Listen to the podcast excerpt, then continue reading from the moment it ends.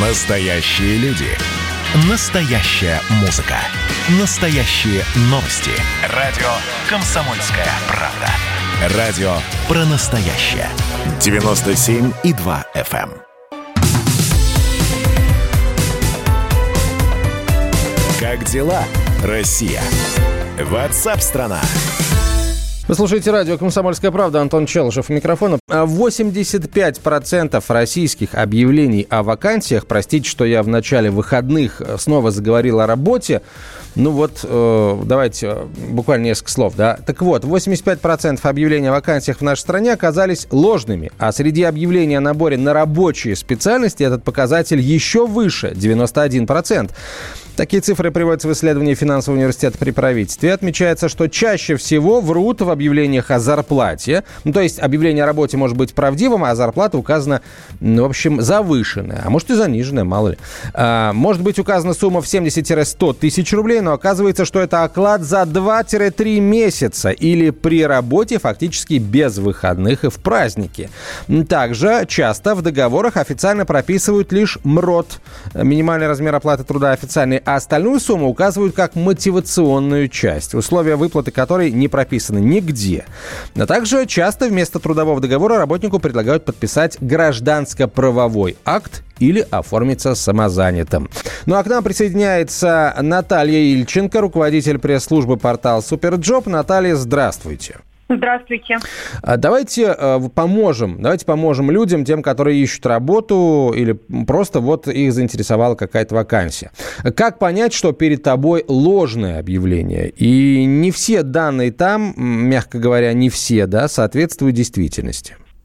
Да, ну, во-первых, мне хотелось бы немножко коснуться самого исследования коллег, да, прокомментировать. Я думаю, что здесь а, в первую очередь имелись в виду объявления, которые расклеиваются там на столбах, а, на подъездах и а, прочих таких носителях, да, потому что здесь важно понимать, что вот а, работные сайты, да, онлайн-агрегаторы, а, где публикуются вакансии, как правило, очень внимательно относятся к безопасности пользователей и а, проверяют все опубликованные вакансии и работодателей. А как? Как да? это можно проверить? Ведь ну, работодатель указал определенную зарплату, например, на сайте SuperJob. Вы же не можете а, обязать его показать там условия договора, и в конце концов э, часто зарплата назначается, исходя из результатов собеседования. Вот как а, тут расскажу. можно? Давайте. Да, расскажу. Смотрите, у нас, например, выстроена многоуровневая система модерации всех публикуемых вакансий.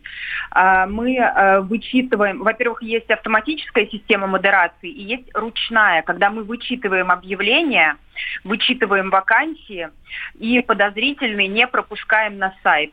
А, например, а, мы проверяем, а, насколько адекватно уровню рынка указана предлагаемая зарплата.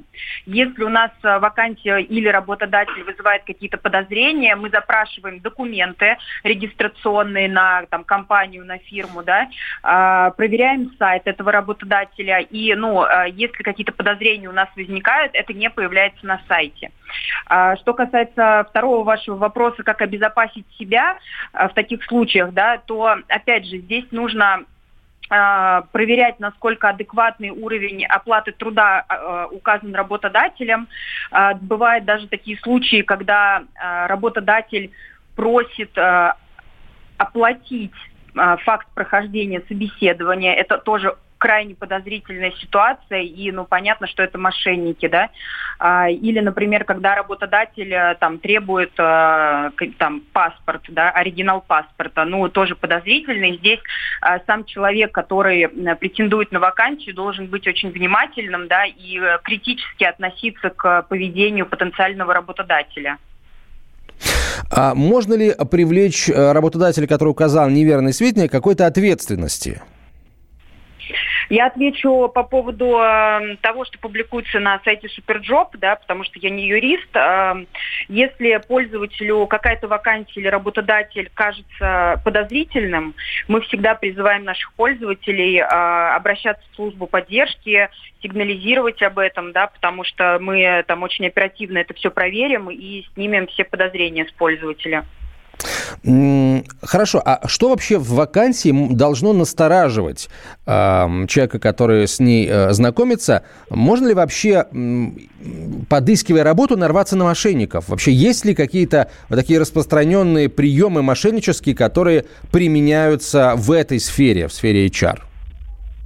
Ну, насторожить может э, слишком большая зарплата, э, насторожить может, э, когда, например, иногородним предлагают бесплатное проживание, или когда вот запрашивают э, деньги за прохождение собеседования, да, там, или за прием на работу, например, каким-то авансом. А как вести себя на собеседовании, чтобы получить достойную зарплату? Ну, по меньшей мере, ту, которую указали в объявлении, Наталья.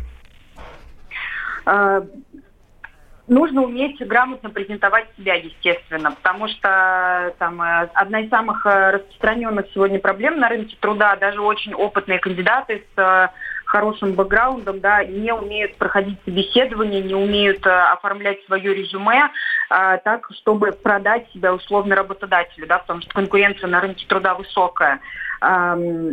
Мы, например, на, э, мы, например, в Суперджобе даже оказываем бесплатные консультации по оформлению своего резюме, по э, тому, вот как максимально грамотно себя показать на площадке, где публикуются там сотни тысяч резюме в день.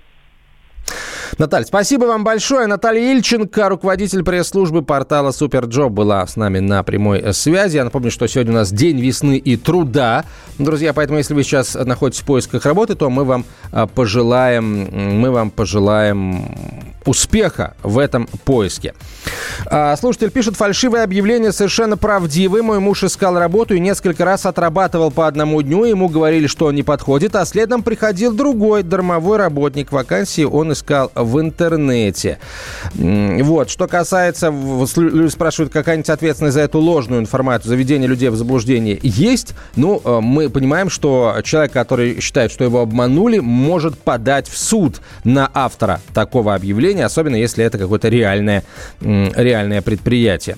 А, еще о мошенничестве. Мошенники, говорят, придумали новый способ обмана, для которого они используют сообщение о том, что Россию скоро якобы могут отключить от системы SWIFT. Э, как рассказал глава Ассоциации профессиональных пользователей соцсетей и мессенджеров Владимир Зыков, которому позвонили злоумышленники с подобной угрозой. Они говорят, э, то есть мошенники говорят о том, что карта Visa или MasterCard, э, для того, чтобы эти карты продолжили работать, необходимо назвать ее данные вместе вот с этим кодом э, трехциферным э, на обороте, да, а также код из перешедшего, пришедшего на их телефон смс-сообщения. Эксперт отметил, что при помощи такой информации мошенники могут вытянуть деньги со счета через перевод перевода с карт на карту и предупредил, подчеркнул точнее, что маловероятное исключение от SWIFT никак не связано с работой международных платежных систем в стране. В общем, а, если у вас кто-то просит, друзья, данные вашей карты, там номер ее, дату, срок действия и особенно вот эти три цифры на обороте, смело вешайте трубку, а еще лучше обращайтесь в полицию. Как дела, Россия? Ватсап-страна! страна